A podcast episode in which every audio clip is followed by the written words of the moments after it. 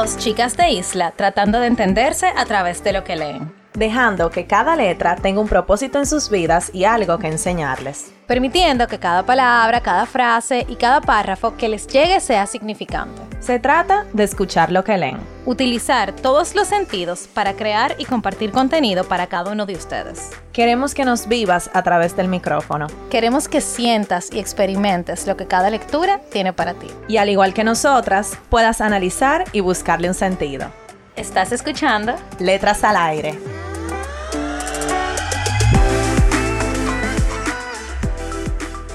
Hola a todos y todas, bienvenidos a otro episodio de Letras al Aire Podcast. Están con sus hosts favoritas, Carol y Nicole, en un viernes más.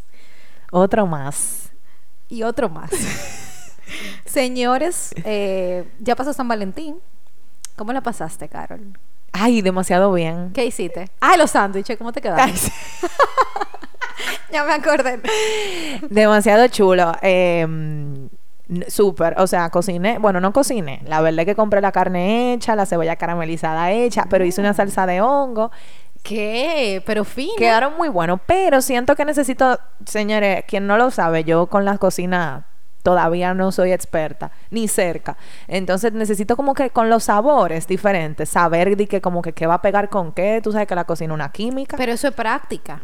Oye, desde que tú comiences a cocinar todos los días, tú vas a... Exacto. Y a exacto. inventar. Uno tiene que inventar con la Yo, cocina. yo cocino todos los días, o sea, yo me hago, yo me hago mi cena, me hago mi comida casi todos los días, pero es que yo me cocino lo mismo para salir rápido del paso, entonces no me pongo a inventar, pero bueno, necesito mis dotes culinarios mejorarlo.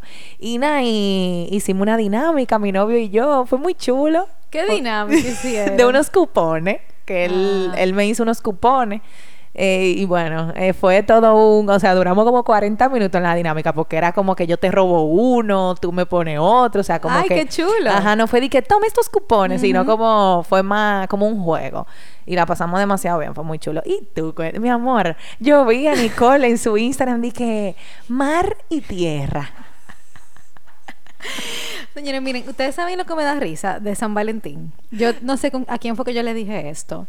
Que uno dice, no, no voy a hacer nada de San Valentín. Y uno termina montándose en la misma bola. No, pero, pero, pero Nicole tenía tú un collage. Yo hice una mesa, mija, y todo. Una vaina súper improvisada. Yo llegué y dije, wow, yo tengo que hacer algo. Y hice una mesa con todo lo que había en la casa. Sí, porque yo, te- yo le había preguntado a Nicole, Nicole, ¿qué tú vas a hacer para San Valentín? No, no, una cena, vamos a cocinar César y yo. Y nada, chilling, chill.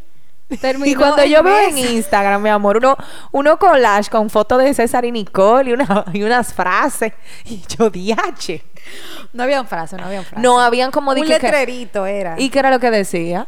Happy Valentine's Day. Ah, y yo- la hora de la cena. Ah, Era un letrerito. ah, ok, ok. Eh, ah, sí, habían unas letras que decían de que I love you y unos Ah, collages. bueno, bueno. Bueno, el punto es que nada, sí, yo cociné eh, y la pasamos también súper bien. O sea, fue fue el trote de la cocina porque nosotros tenemos que ser más como Carol, de simplificarme la vida. Hicimos como unos cortes de carne, entonces Ay, pero eso se veía bueno. No, estaba bueno, estaba bueno. Y una pasta con pesto, entonces ustedes saben el reguero y la vaina, entonces hay que No, pero nosotros hicimos reguero, nosotros hicimos reguero, pero no fue tanto, no fue no, tanto. se hizo, se hizo. Pero nada, muy bien. Pero fue lindo. Este San Valentín Sí. me gustó. Fue chulo. también, fue y, bien. Y siento como que las redes no estaban tan explotadas. Fue que yo no entré. Tú no entraste. Ah, fue que no entré. Dios mío, explotadísimas. ¿Es verdad? Ah, pues yo no entré La gente porque... de temprano, lo que le mandaron, que las flores, que los chocolates. que Ay, yo no vi cosa. nada. Yo no estaba como atento a eso, ¿no? Porque que imagina, tú no tienes que vivir para uno, disfrutar su San Valentín uno, porque si se pone diga a comparar. Claro, de que a esta le trajeron unas flores de amorosa, de no sé dónde, y a mí nada. No, hombre, no. No, hombre, ¿qué va? Bueno, entonces nada. Ay, eh, que fue, espero que su San Valentín haya sido bonito. Sí, Aunque sea como con lo que sea, porque Sí, por ejemplo, claro. yo sigo algunos blogs en YouTube y, y dos de ellas están solteras y hablaron como de su San Valentín que hicieron solteras y fue El un- Galentine's. hicieron así Galentines pero di que solas hicieron cosas como de, vamos a decir, de autocuidado, por ejemplo, de que hicieron galletica, eh, que si un spa en su casa, que si se pusieron a escribir, que si mandaron a, buscaron flores para ella, tú sabes, de que como la canción de Miley Cyrus, y la pasaban bien, según uno lo que ve en, en YouTube, tú sabes, hay que ver si ahorita terminaron dando gritos, que no creo. que no creo, pero que también es chulo cuando cuando uno va a pasar como una fecha así, como San Valentín, que tanto de pareja, y tú, por ejemplo, estás soltera en ese caso, uno solo también se lo puede tripear. Uno se lo puede tripear y es bueno que uno lo haga para no sentirse tampoco como mierda. Como tripeárselo en ese sentido. O sea, si tú eres de la persona que te gusta San Valentín y te, encuentra, y te encontrabas soltera, es, es heavy como que tener un tiempo para ti, darte amor a ti. Sí, estoy totalmente de acuerdo contigo. Eh, y bueno, nada, Estamos en final de mes. Señores, feliz Día de la Patria casi, porque verdad cae lunes, pero feliz Día de la Patria, que es el lunes 27 de febrero. A todos los dominicanos, tanto aquí en República Dominicana como en el exterior, si nos están escuchando. Hello. Eh, y como es el mes de la dominicanidad en parte, también hablamos del amor, pero vamos a hablar de la dominicanidad. No hablamos del amor este mes. O sea, que acabamos de hablar del amor, de San Valentín, y qué sé yo qué. Y que ahora vamos... debemos un episodio de amor, porque dijimos en el episodio pasado de que vamos a ver si sacamos algo para San Valentín. Sí, pero tenemos que buscar algo como chévere. Como sí, cool, algo como eso chulo. de los cupones, me gustó. Una cosa así. No. De amistad. No, pero eh, eh, el tema que vayamos a hablar de amor, que sea un tema chulo, que no hayamos tocado. Estoy de acuerdo, pero volviendo a la dominicanidad. El libro de hoy casualmente se llama Dominicana, que es el libro del mes de febrero, que no hemos tenido la reunión porque la vamos a tener en marzo, eh, porque Carlos estuvo de viaje, entonces, bueno, Estoy de viaje. porque Carol para esta fecha, ustedes saben que no grabamos el episodio el mismo viernes, va a estar de viaje. Eh, entonces nada, tendremos la reunión en marzo. O sea que no hemos hablado con la gente del Club del Libro, pero ya han dicho varios comentarios. Varios comentarios, ajá, es un buen sentimiento- tema, Ajá, hay es un como buen sentimiento tema. encontrado en el tema y eso nos gusta. Que cree Entonces, debate. Sí, crea debate. Entonces, Carol, yo te voy a dar los honores del autor porque ¿qué hay que hacer Diantre, Nicole. de la autora. Angie Cruz, la autora de La Semana y del Mes. Wow, pero qué linda es ella. Sí, ella es linda. Qué linda Angie. En el libro físico que Nicole lo tiene hay una foto de ella. No la había visto. Ok, Angie Cruz, ella nació el 24 de febrero. ¡Ah! ¿Cuándo sale este episodio? ¿Es el 24 de febrero? Sí, el 24. ¡Feliz cumple! ¡Feliz cumple, Angie! Ay, se lo vamos a mandar de regalo de cumpleaños este episodio. Bueno, ella nació el 24 de febrero del 72 en Washington Heights. Ella es eh, una novelista y profesora de la Universidad de Pittsburgh. Ha escrito novelas, otras novelas como Soledad y Let It Rain Coffee. También eh, es la fundadora y editora de Aster Eats, que es una revista literaria y artística. Ella ha recibido varios, eh, varias becas, residencias, premios y eh, Dominicana fue inspirada en la historia de su madre, que para mí eso me pareció chulísimo. O sea, al final del libro lo dice, eh, que fue en la historia de su mamá y de muchas dominicanas eh, que han pasado por, por esta situación. Y también ella recolectó eh, historias de otras mujeres que han pasado por, por la situación para crear esta novela, que para mí me pareció maravilloso. Incluso en la última frase eh, que ella pone en su libro es que si tú eres una mujer de los 50, que tiene fotografía de los 50, 60, 70, 80, eh, una mujer eh, dominicana que vivió en Nueva York, que entonces se la, se la mande, eh, porque ella tiene como un- una recolección de este tipo de fotografía como para poner en, en imágenes lo que vivió mucha gente. Entonces nada, dominicana, dominicana.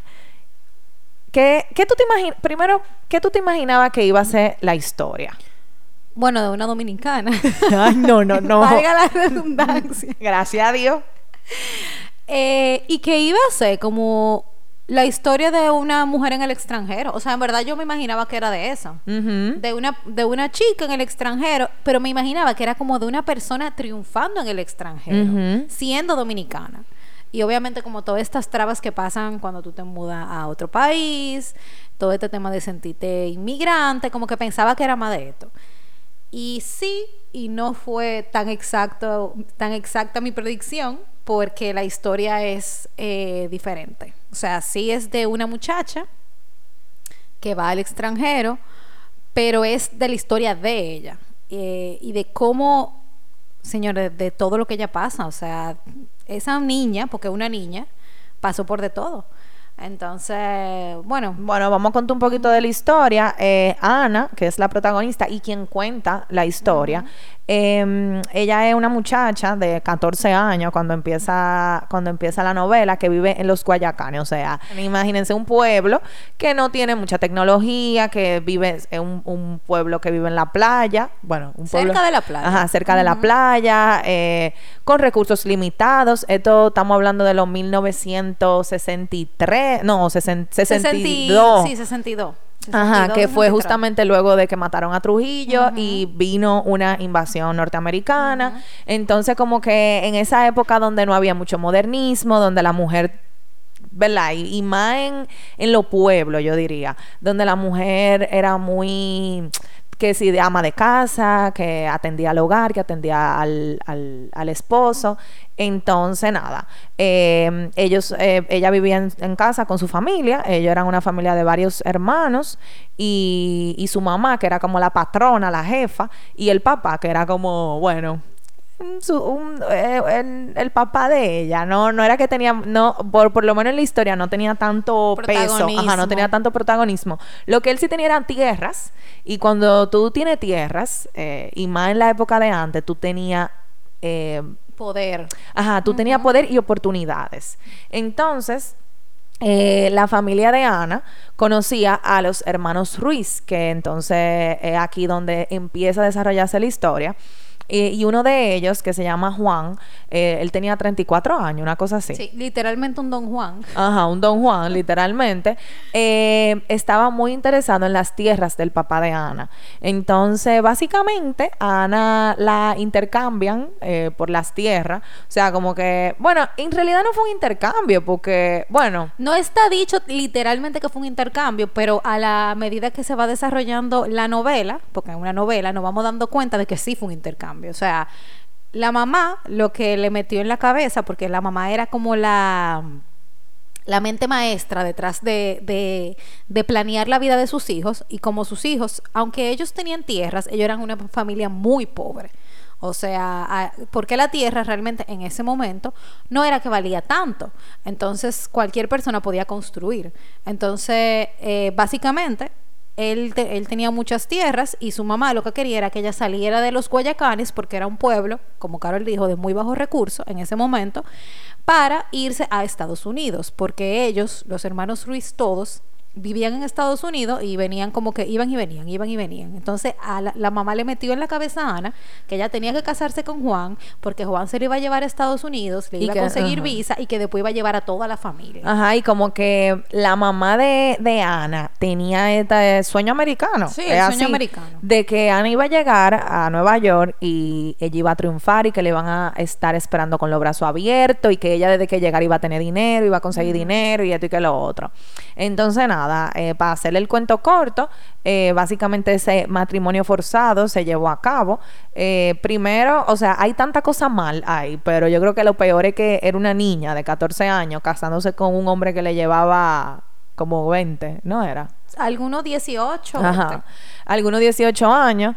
Eh, eh, y bueno, básicamente se la llevaron lejos de su casa. O sea, también en, siento también que, y, y pasa mucho en las familias, que como vivían en un pueblo y, y, y tenían que hacer todo de la casa, los niños cuando, cuando están muy a cargo de muchas cosas de la casa son más maduros. Entonces creo que Ana era una muchacha que aunque era joven, ella era muy madura para su edad porque ya ella cocinaba, eh, hacía cosas del hogar, bla, bla. Ella ya sabía en lo que se estaba metiendo, o sea, bueno, en lo que la estaban metiendo, eh, yéndose cuando se la llevaron para Estados Unidos. Pero ella, al igual que su mamá, como era un sueño que tenía su mamá, se lo pintaba como, ay, como lo mejor del mundo. Ella también pensaba que, que era así. Era como, Mierkina, eh, yo sé que mucha gente está envidiosa por, por, por lo que a mí me está pasando. Como que yo soy... eh, vamos a decir, eh, estoy muy bendecido, tengo mucha suerte porque eh, se quieren casar conmigo y me quieren llevar para Nueva York, como wow, lo mejor del mundo. Pero realmente ella no estaba mucho en eso, o sea, ella, si hubiese sido por ella, ya no se va para parte, ella no quería casarse, ella no le gustaba ese señor. O sea, ¿qué te digo? Tal vez le gustaba el hecho de que, de que él podía cuidar a su familia, de que él tenía dinero, según, ¿verdad? Eh, la mamá y según lo que él proyectaba, de que tenía recursos, de que iba a poder tener, darle una mejor vida a su familia. Pero realmente ya no estaba enamorada de él ni cerca, ni le gustaba ni nada.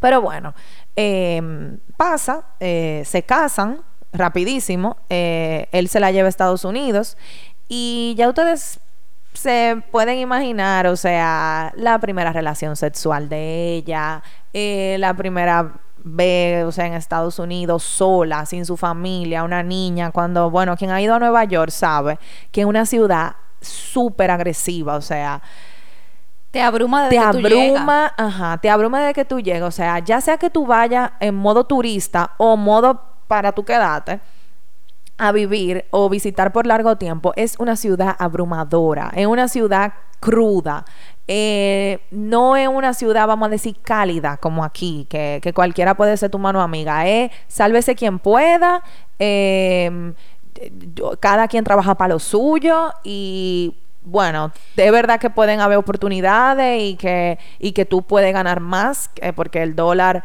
es una moneda mucho más, que vale más que el, que el peso dominicano y que con, y, y tú puedes hacer más dinero y todo eso, pero es una ciudad difícil para tú vivir e irte por primera vez solo. Entonces imagínense la situación de Ana, de que ella ni siquiera conocía a su esposo, o sea, ella se acababa de casar y era todo nuevo para ella. Sí, y varias cosas que quería agregar de todo lo que Carol ha dicho es que uno, yo siento que Ana veía esto, además de todo, no era que, o sea, además de que ella no estaba mucho en eso, pero la mamá se le metió en la cabeza, era que ella lo veía como un deber porque esto era lo que ella iba a salvar a su familia de la miseria tan grande en la que ellos estaban y ella tenía que hacer esto, o sea, era como su deber. Y lo, hubo algo del libro que yo de verdad me quedé impresionada porque hasta donde llega la inocencia de, de las niñas, o sea, de ella.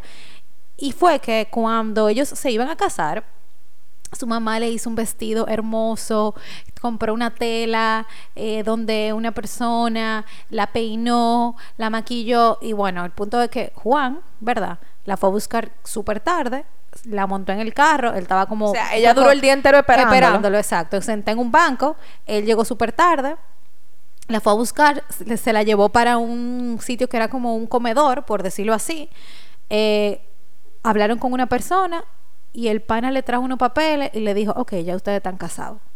O sea, ellos no se casaron de verdad. Eh, a ella le hicieron los papeles para ella poder viajar, para ella tener visa, para ella estar casada, de que legalmente, y ella en su inocencia lo que estaba pensando era, wow, ya yo me casé, o sea, ya yo ella, ella pensaba que iba a tener su boda como bonita. Como, todo lo que uno ve y piensa. Entonces, hasta ahí llegaba la inocencia de ella. O sea, ya tú te puedes imaginar si ella de verdad era una niña o no, que eh, hasta eso pensaba que como quiero, que me voy, lo que sea, pero voy a tener mi boda. Y seguro los papás y la mamá lo sabían que era eso lo que iba a pasar. Y no se lo dijeron, entonces la emocionaron. No, porque literalmente ya fue una transacción. O sea, eh, Juan iba a conseguir una esposa, una persona que, la, que lo ayudara, no sé cuánto más, las tierras de su, de su papá, eh, para él poder construir ahí, de que un edificio, que no sé qué. Ellos tenían como unas ideas de unos restaurantes, yo no sé. Y la familia de Ana iba a conseguir, vamos a decir, el bienestar o, o no el bienestar, es la ¿Cómo se llama esto? Como cuando tú te ves a futuro, de que bien. El estatus. No, es como el. como la mejoría de vida. La prosperidad. Ajá, la prosperidad. Eso. Que iban a prosperar en Estados Unidos. Porque Ana los iba a pedir todo.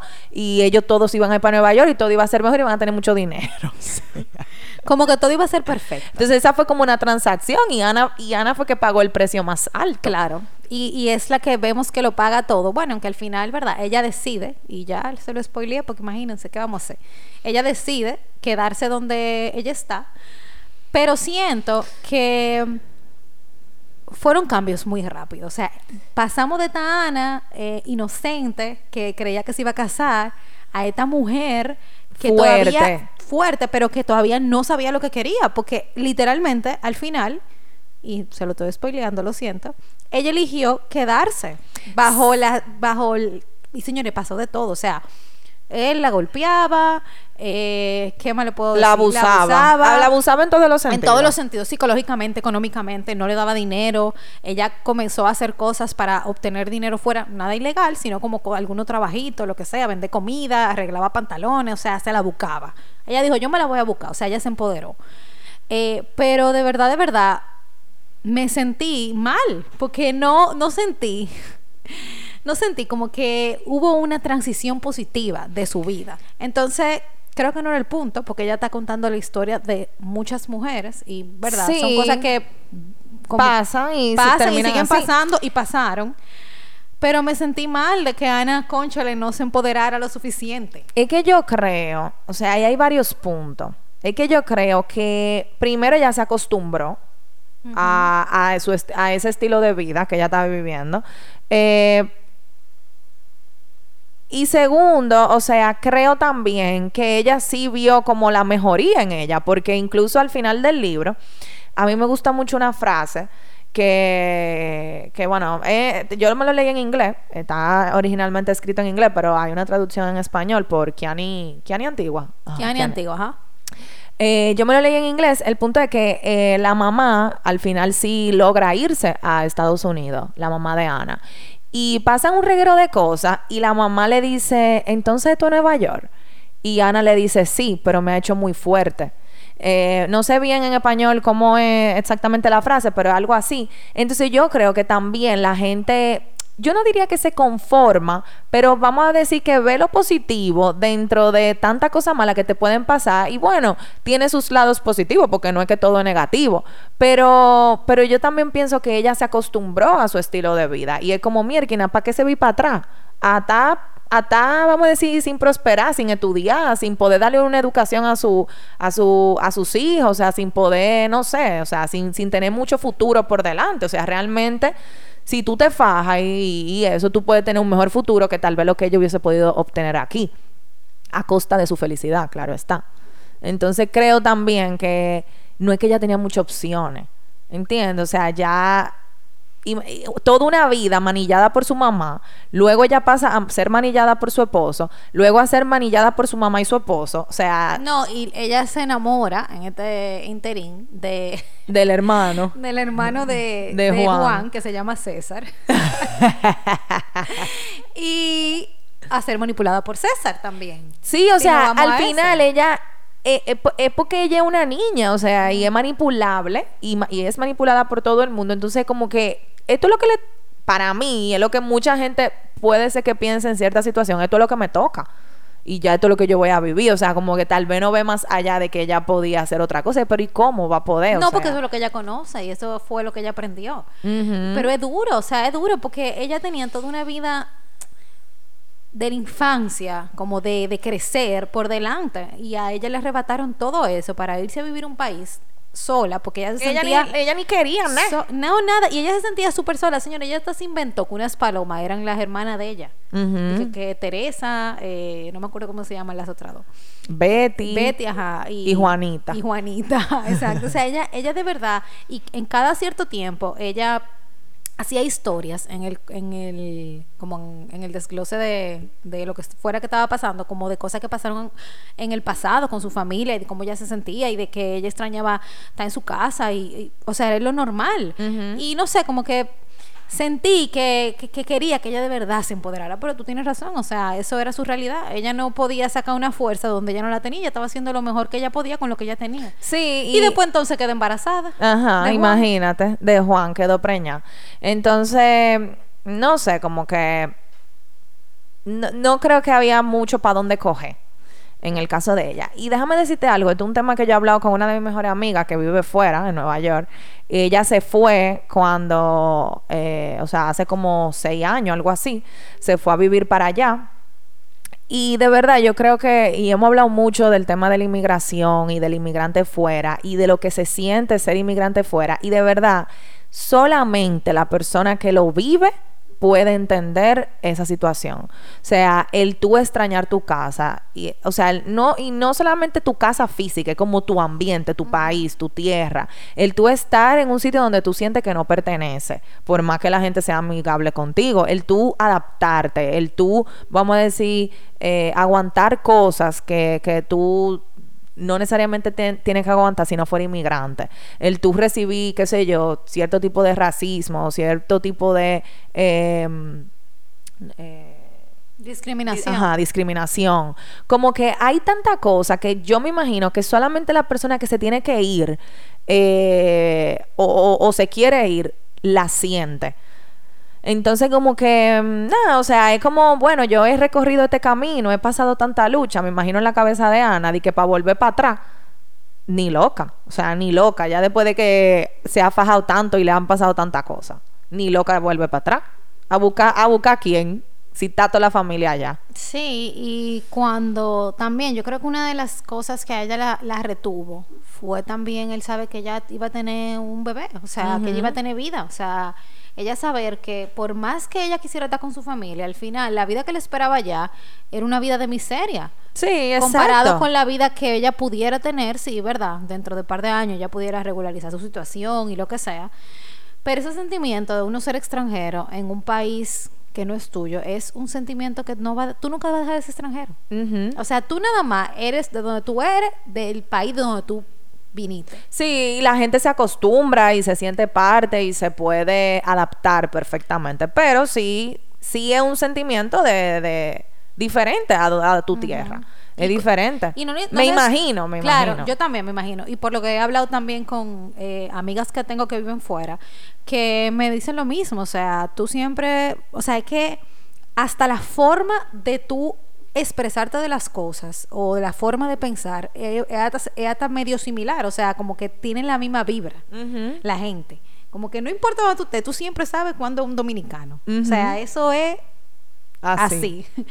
Entonces, nada, la verdad que la historia de Ana, que esto se me olvidó decirlo, que era lo que iba a decir ahorita, me parece también, en cierto sentido, inspiradora. ¿Por qué? Porque a pesar de todo esto, que ella no se empoderó como yo hubiera querido, eh, pero vamos a entenderla, que ella, no, ella estaba haciendo lo mejor que podía, tampoco ella permitió quedarse humillada. O sea, Ay, sí. eso, eso a mí yo tengo que dársela, Ana. Ella, que las veces que a ella lo humillaron, ella lo aceptó, pero después dijo no. Y se le plantó a quien se le tuvo que plantar, porque con todo y todo tampoco venimos aquí a aceptarlo todo. Entonces ella pudo hacer eso con Juan, que la humillaba muchísimo. En un mo- ella tuvo una amistad con una muchacha, bueno, una señora, ¿verdad? era porque como una era, señora. era una señora Que la que traicionó. la traicionó y la pisoteó. eh, y ella después, no que se la cobró, pero no permitió que eso le Puso- afectara. puso límite. exacto, puso su límite. Yo creo que a mí lo que más me gustó del libro es que uno pudo crecer con Ana. O sea, yo siento que la Ana del principio es una Ana total, bueno, tú lo dijiste, totalmente transformada, pero fuimos viendo con detalle ¿Qué fue lo el pasó? cambio, ajá, y por qué ella se convirtió en una mujer tan fuerte. O sea, no es lo mismo que te digan, no, no confía en nadie, a que tú confíes y te traicionen. Eh, no es lo mismo tú enamorarte de una gente y bueno, no, no puedo confiar mucho, o, que te digan no confíe, que no sé cuánto, a que esa persona tú te enamores y tú descubras que está con otra persona, que no es fiel a ti. O sea, como que no es lo mismo, por ejemplo, decirte, no, que, que, no sé dónde son racistas, a tú vivir la discriminación. Entonces, como que siento que esos detalles que, que nos brindó la novela hacen que uno entienda cómo, cómo ella se fue empoderando hasta que ella dijo no. Y muchísimas veces le plantó a todo el mundazo. A Juan que le daba golpes, dame, dame. ¿Entiendes? Como, ¿qué más tú vas a hacer? O sea, ya me diste golpe, ya lloré muchísimo porque me diste golpe, lo sobreviví, vuélveme a dar y lo voy a volver a sobrevivir. Entonces, como que eso a mí me gustó de- del personaje de Ana, como su evolución. Eso pudiera ser cualquiera de nosotras. Y también una cosa que a ella le dio fuerza eh, fue ver la situación en la que estaban sus hermanas o la que estaba su familia. O sea, ella pasa muchas cosas con su familia en el libro cuando ella estando en Nueva York.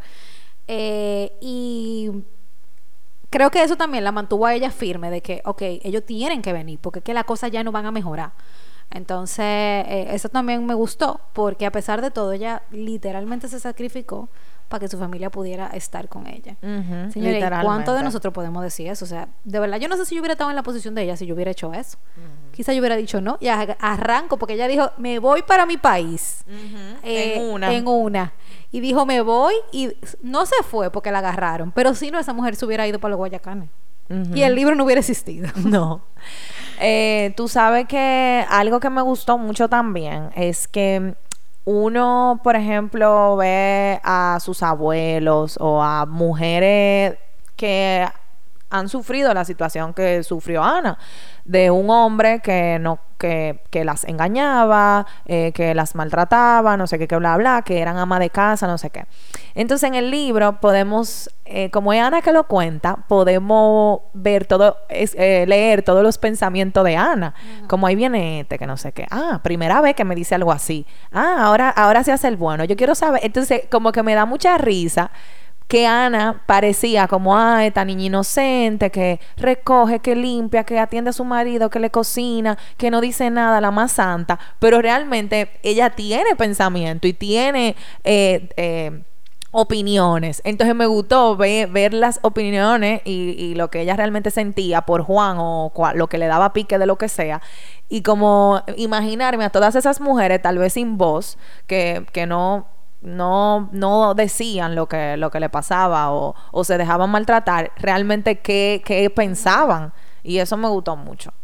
Porque uno conoce, uno siempre conoce mujeres que han vivido esa situación. Sí, claro. No, no necesariamente de maltrato físico, aunque sí, pero no necesariamente de eso, pero sí maltrato de, eh, de que tú eres la ama de la casa, tú, tú estás aquí para servirme, básicamente. Sí, y, y te- o sea, y menosprecian a la mujer por eso, porque, y- señores, eso es algo cultural de Latinoamérica. Eso se ve aquí. Eso ha, estado cambiando mucho. Sí. Aquí, ah, por lo menos, ha cambiado mucho. Yo creo que eh, aquí sobre todo es porque las mujeres han decidido tomar la decisión de empoderarse, no porque se lo han dado. Porque aquí nadie le ha dado nada a nadie. Eh, lo que y es- aquí hay hombres muy machistas. No, aquí, bueno, y lamentablemente vemos, vemos noticias todos los días de que lamentablemente un feminicidio nuevo, una víctima más, eh, y hay que decirlo, esa es la realidad del país. Y es triste, pero uno dentro de lo que puede, o sea, este tipo de novela, tú ves, este es el tipo de novela que deberían poner en los colegios. En la, y en la escuela pública. Sí, eh, y en la escuela pública. Estos son el tipo de novela que la gente debería leer. Porque te abren el mundo a las cosas que tú puedes evitar. de mucha gente que hoy en el 2023 viven en pueblos y piensan como la familia de Ana. Claro. Tal vez no tan al extremo, porque estamos hablando de hace, bueno, eso fue en el 65, hace muchísimos años, pero sí tienen el sueño americano, sí, la mujer es la, que, la, la de la casa y el hombre provee, o sea, esa mentalidad de que está bien, o sea, si... si Si los dos se ponen si de los acuerdo dos en lo eso, decidimos, amén. perfecto, en un, en un balance y todo, eso no, no hay ningún problema. Pero cuando es obligatorio y tú no tienes voz, oye, Voz ni voto. ni voz ni voto en lo que pase y a ti te están llevando como un corderito, oye, me está fuerte, oíste.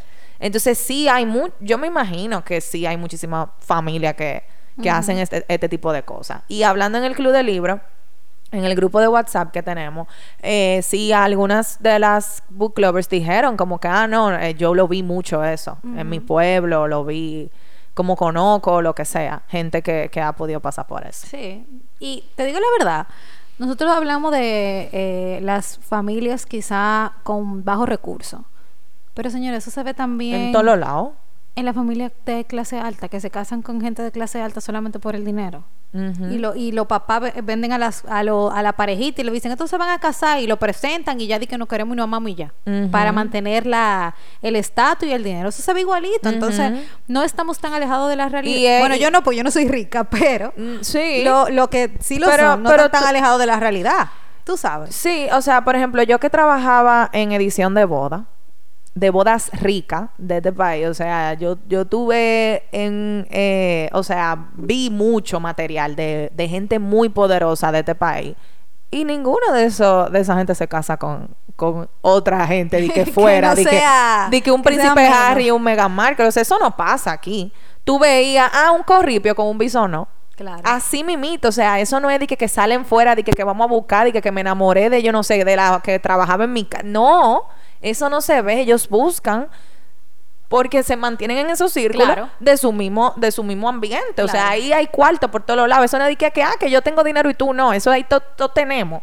Todos tenemos. Claro, O sea, hay que sus eso es así. excepciones, obviamente, y no Sí, que, tienen no que haber la suya, pero- generalizar, pero... esa es la realidad, o sea, no Sí. podemos tampoco ser hipócritas y venir a decir aquí que no, o sea, esa es la realidad. Así como eh, lo- nosotros lo que estamos así como en clase media, generalmente siempre nos asociamos con uno que tenga clase media, Sí, o sea, porque que dime. hay que estar, tenemos que echar fuerte los dos. Tú sabes que eh, yo una vez hice un, eh, un curso en Los Ángeles y había, y bueno, en, en Los Ángeles, para allá eso es que si Hollywood, que si eh, actores, que si cine y no sé cuánto. Y una muchacha me estaba diciendo que, que allá se usa mucho lo de tú, si tú no eres nadie, tú vas todo el mundo sabe los sitios donde van los famosos. Y tú consigues entrada y tú vas a esos sitios y te mezclas, y te mezclas, y te mezclas. Te mezclas tanto que te, que te empiezan como a llamar o a considerar o que se fijan en ti no sé cuánto. Y esa es la única manera. De sitio De exclusivo, invitación exclusiva, cosa exclusiva, tú chin a chin y, y consiguiéndolo. Tú mezclate di que en esos sitios, pero es una misión que tú tienes que tener. Sí. O sea, di que yo voy a lograr esto y trabajar para eso. Sí, claro, porque mientras más, más exclusivo, más la gente lo quiere. Sí, eso pasa en todo. O sea, señores, la vida está lleno de eso. Y esta es una muy buena historia para Sí. uno. Me gustó también porque como fue en otra época que yo no viví, y bueno, Carol tampoco, eh, es una historia que te... te o sea, te- nosotros, hemos, nosotros hemos leído muchas lecturas de tema de cuando De. Trujillo, no, del tema de Trujillo, de antes de Trujillo, de después de Trujillo, de temas dominicanos relacionados a ese momento. Pero este, es como Carol iba a decir, es una perspectiva de qué pasó con la gente que se fue. Cómo la gente de afuera veían las cosas que La pasaban cosa de aquí. aquí, sí. Y, y se ve mucho, o sea, hu- hubo partes en el libro en el que ella decía, yo veía en los periódicos con el tema de la inversión, in- oye, ¿de qué inversión? con el tema de la invasión norteamericana, Ana veía en el libro mucho República Dominicana, República Dominicana, y eso era, o sea, que eso de verdad se sentía. Y los dominicanos tenían miedo, o sea, los dominicanos afuera, ahí era que tenían más miedo todavía, de que iban a venir a, sacar todo lo dominicano y llevárselo para República Dominicana. Porque en ese momento hubo una ola muy grande de inmigración que me gustó mucho, y bueno, Carol, pode- podemos hablar de esto ahorita, que donde Ana estaba, eh, Ana estaba en un sitio que se llama Harlem, Ajá. que la abuela de mi novio vivía ahí al, día de hoy. Y ella, la familia de él, o yo no sé quién era que vivía ahí, vivían, era en Washington Heights. ¿Tú te acuerdas? de Ajá, eso? Washington Heights. Pero que en ese momento era, so- era como que de puertorriqueño, de judío, de no sé qué. Y ella. Puertorriqueño, italiano, italiano, había, había mucho. como mucha, ajá. pero- Muchas nacionalidades. Ajá, pero como que Juan decía, dentro de la cosa, ¿verdad? Que valieron la pena que él dijo.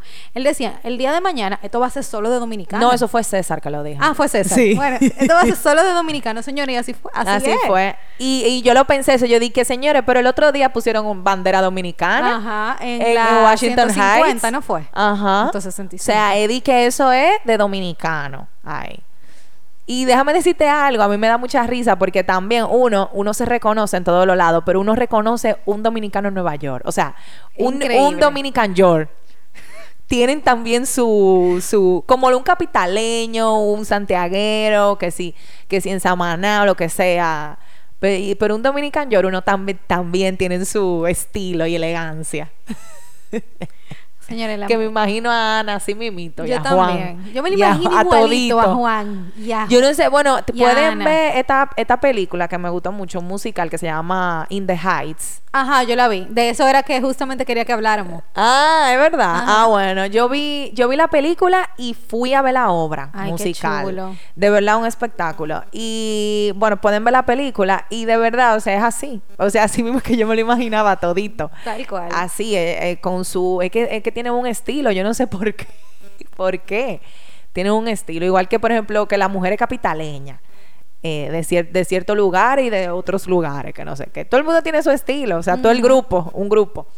Eh, pero sí, Washington, esa, esa película es muy chula. Es muy buena. Ay, a mí me gustó La mucho. música. El protagonista es puertorriqueño, eh, pero sí, la- la- o sea, el país lo, eh, dominicano está muy, muy presente en la película. Sí, es, una buena referencia. Eh, bueno, frases. Yo tengo frases, pero como yo me lo leí en inglés, yo voy a La traducirla. Ajá. Señores, yo anoté como las primeras 40 páginas y después dejé de anotar porque estaba como leyendo full. Ah, ok. Yo tengo que confesar que yo me terminé este libro ahorita. Pero te lo terminaste. Me lo terminé. Y, y heavy que se puso al final. Yo dije, wow. Pensé que no lo iba a lograr, pero lo logré. Lo, lo disfruté mucho, en verdad, la última, la última mitad. Ay, mira, lo que, de lo que a mí me gustó mucho eh, las frases que el autor utilizó al principio como para describir las situaciones, porque con poca cosa, y esto no lo dijo una autora con la cual tuvimos una entrevista, ella decía mucho. Entonces, cuando estaba aconteciendo lo de Ana irse a Estados Unidos, su hermana mayor, Teresa, le decía como que, óyeme, Ana, ¿y tú de verdad te vas para allá con ese viejo que tú no quieres, que no sé cuánto? Y Ana lo que le respondió fue, mira Teresa, finalmente digo, cuando uno tiene hambre, no hay pan demasiado duro. Yo no tengo opción. Exacto. No hay pan No tiene demasiado opción. duro. O sea, eso era lo que había. Sí, eso era lo que había. Y por ejemplo, de ella pensar como, mira, me voy a escapar. Pero ¿para dónde se va? Ajá. ¿A buscar quién? ¿Con conocimiento de qué? No había nada. O sea, también y todo. Y ella lo expresa en el libro, Juan.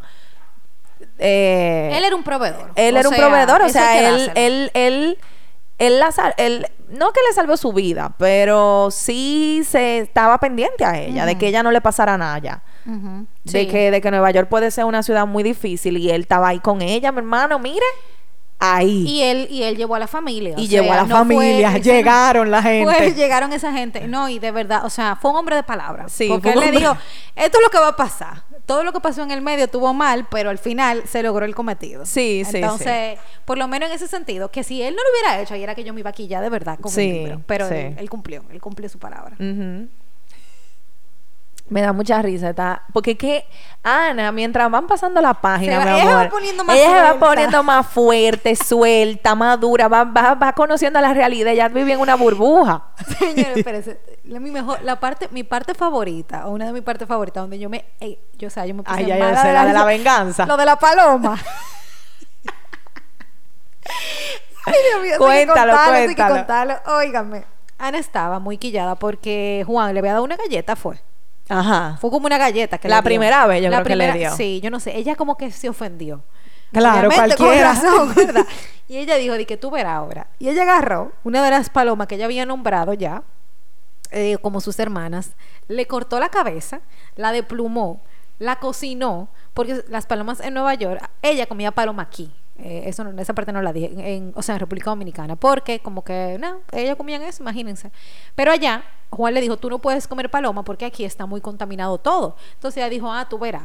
Pa' que le diera una- paloma, pa' que le diera una chu. vaina, una churra, o sea, pusiera malo. Y le hizo la paloma y, le- y se la hizo guisar así como si fuera un pollo. Juan se sentó, se comió su paloma. Di que buen, di que, buenísima. no, di que la mejor, La mejor, el mejor plato.